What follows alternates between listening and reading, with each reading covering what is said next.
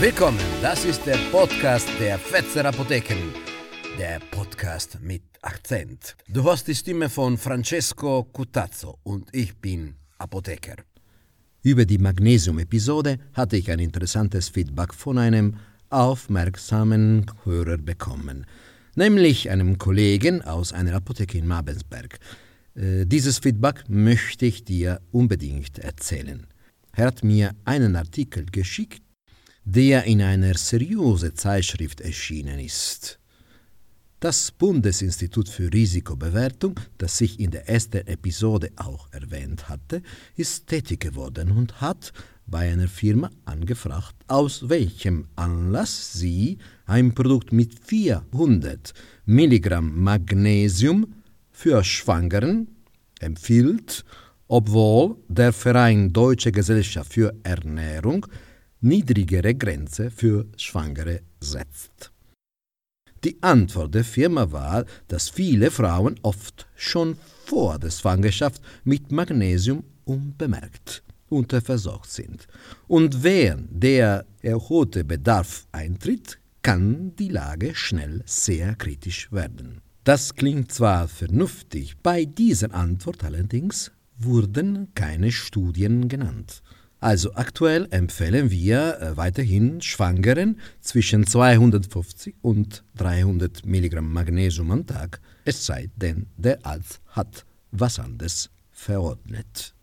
Haften Eltern für ihre Kinder in der Apotheke, das ist der Titel von der Episode von heute. Alle Leute, alle Leute gehen jetzt bitte endlich nach Hause. Ich war neulich in einer deutschen Apotheke, nicht in Bayern. Im Angangsbereich war eine Spielecke für Kinder. Schöne Idee, oder? Die Eltern haben Zeit, während die Kinder in der Spielecke bleiben und spielen. Da kommt schon mal das erste Problem. Für viele Kinder ist nämlich die Spielecke, wie soll ich sagen, wie alle anderen Spielecken der Welt. Aber eine Apotheke ist hingegen eine bunte Welt mit vielen lustigen, interessanten Flaschen, die provokativ noch stehen, Preis zu drucken, um zu entdecken, was da rauskommt, geschlossene Verpackungen, die einem Kind ins Ohr ihre Versuchung flüstern. Mach mich auf, mach mich auf. Viele Kinder bleiben 20 Sekunden in der Spielecke und gehen dann auf Entdeckungsreise durch die Apotheke. Und zum Glück, denn Neugier ist der wichtigste Motor des Wachstums. Das zweite Problem in dieser Spielecke war ein Schild. Drauf stand Eltern haften für ihre Kinder. Das steht in Deutschland überall, wo Kinder unterwegs sind. Warum? Und warum steht dieses Schild in den meisten Apotheken mit oder ohne Spielecken doch nicht? Wir sehen erfreulicherweise täglich sehr viele Kinder. Diese Schilder sind zwar überall, nicht nur an Spielplätzen sonst familienfreundlicher Gemeinden oder an der Spielecke einer fremden Apotheke, doch im sehr bedauerlichen Fall eines Unfalls spielt keine Rolle, ob dieses Schild da stand oder nicht. Das heißt, ein solches Schild hat keine oder zumindest sehr wenige legale Auswirkungen. Die verbreitete Vorstellung, Haftung per Schild hin und her steuern zu können, ist eigentlich schräg. Und warum eigentlich die Eltern? Was, wenn die Kinder mit Opa oder mit einer Tante unterwegs sind? Haften die Eltern immer noch? Und wenn ich mein Kind in die Spielecke in einer Apotheke spielen lasse und dort ein spitzes Küchenmesser liegt, haften die Eltern immer noch? Oder die Person, die da ein Küchenmesser vergessen hat? Was, wenn die Spielgeräte seit Jahren weder gewartet noch überprüft noch gereinigt werden. Solche Schilder sind eigentlich nur eine meistens total unnötige, familienunfreundliche Erinnerung an die Eltern, dass sie auf ihre Kinder aufpassen sollen. Das Schild Eltern haften für ihre Kinder klingt in meinen Ohren wie das Wort Kinderlärm. Eine alternde Gesellschaft, die sich vor diesen unvermeidbaren Belästigung Kinder schützen will. Hey Leute, wer soll eure Rente mal zahlen? Wenn ein Schild in der Apotheke stehen muss, dann bitte mit diesem Text. Hallo, Eltern, danke, dass ihr trotz Klimawandel, Wirtschaftskrise und Inflation doch den Mut gehabt habt, für uns alle Kinder auf die Welt zu bringen.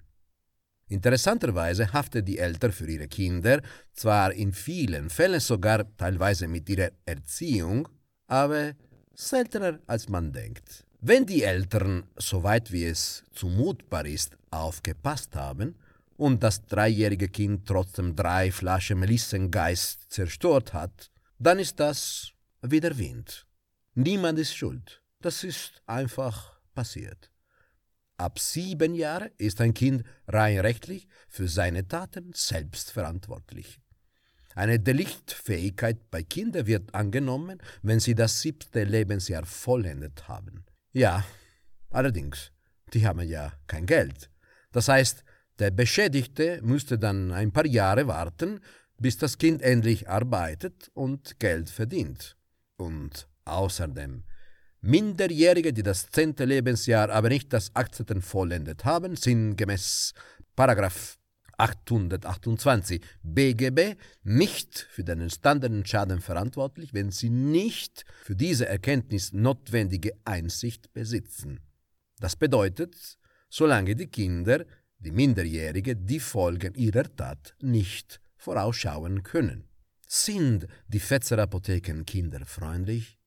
Ich bin ziemlich sicher, ich kann diese Frage locker mit einem sicheren Ja beantworten.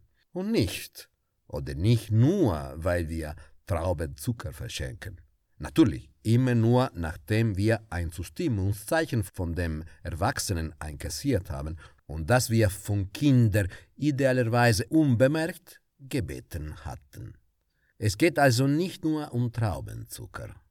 In der Fetzer-Apotheken herrscht meistens eine entspannte Atmosphäre, auch in stressigen Momenten.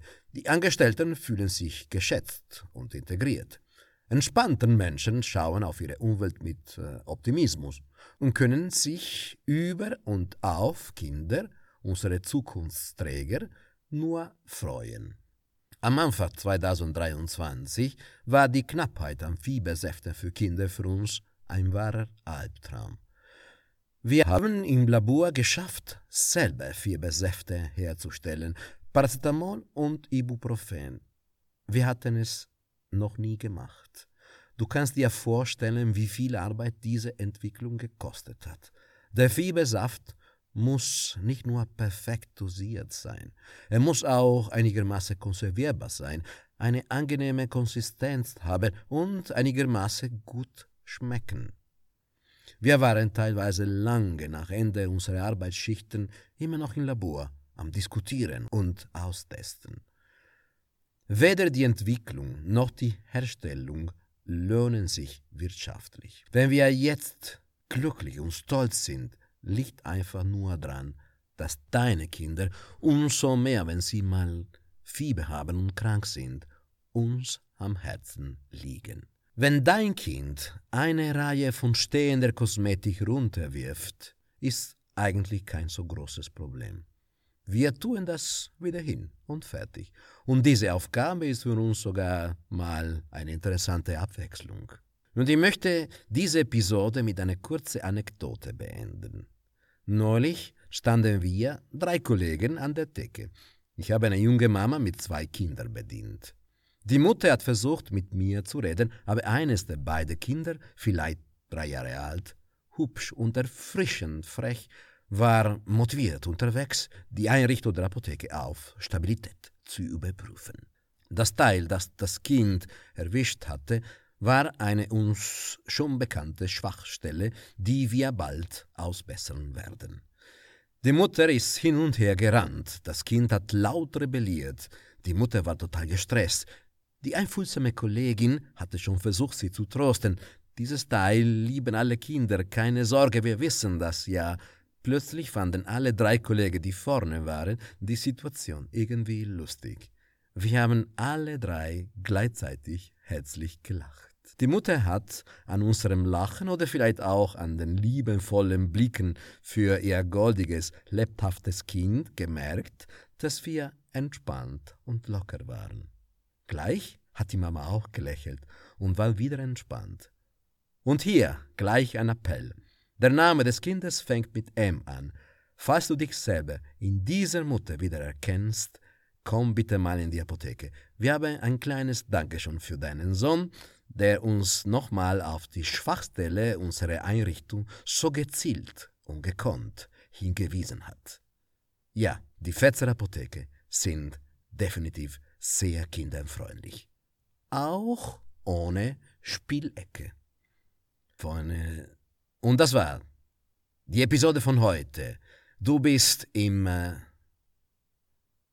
und das war die Episode von heute. Das ist der Podcast der Fetzen Apotheke. Der Podcast mit Akzent.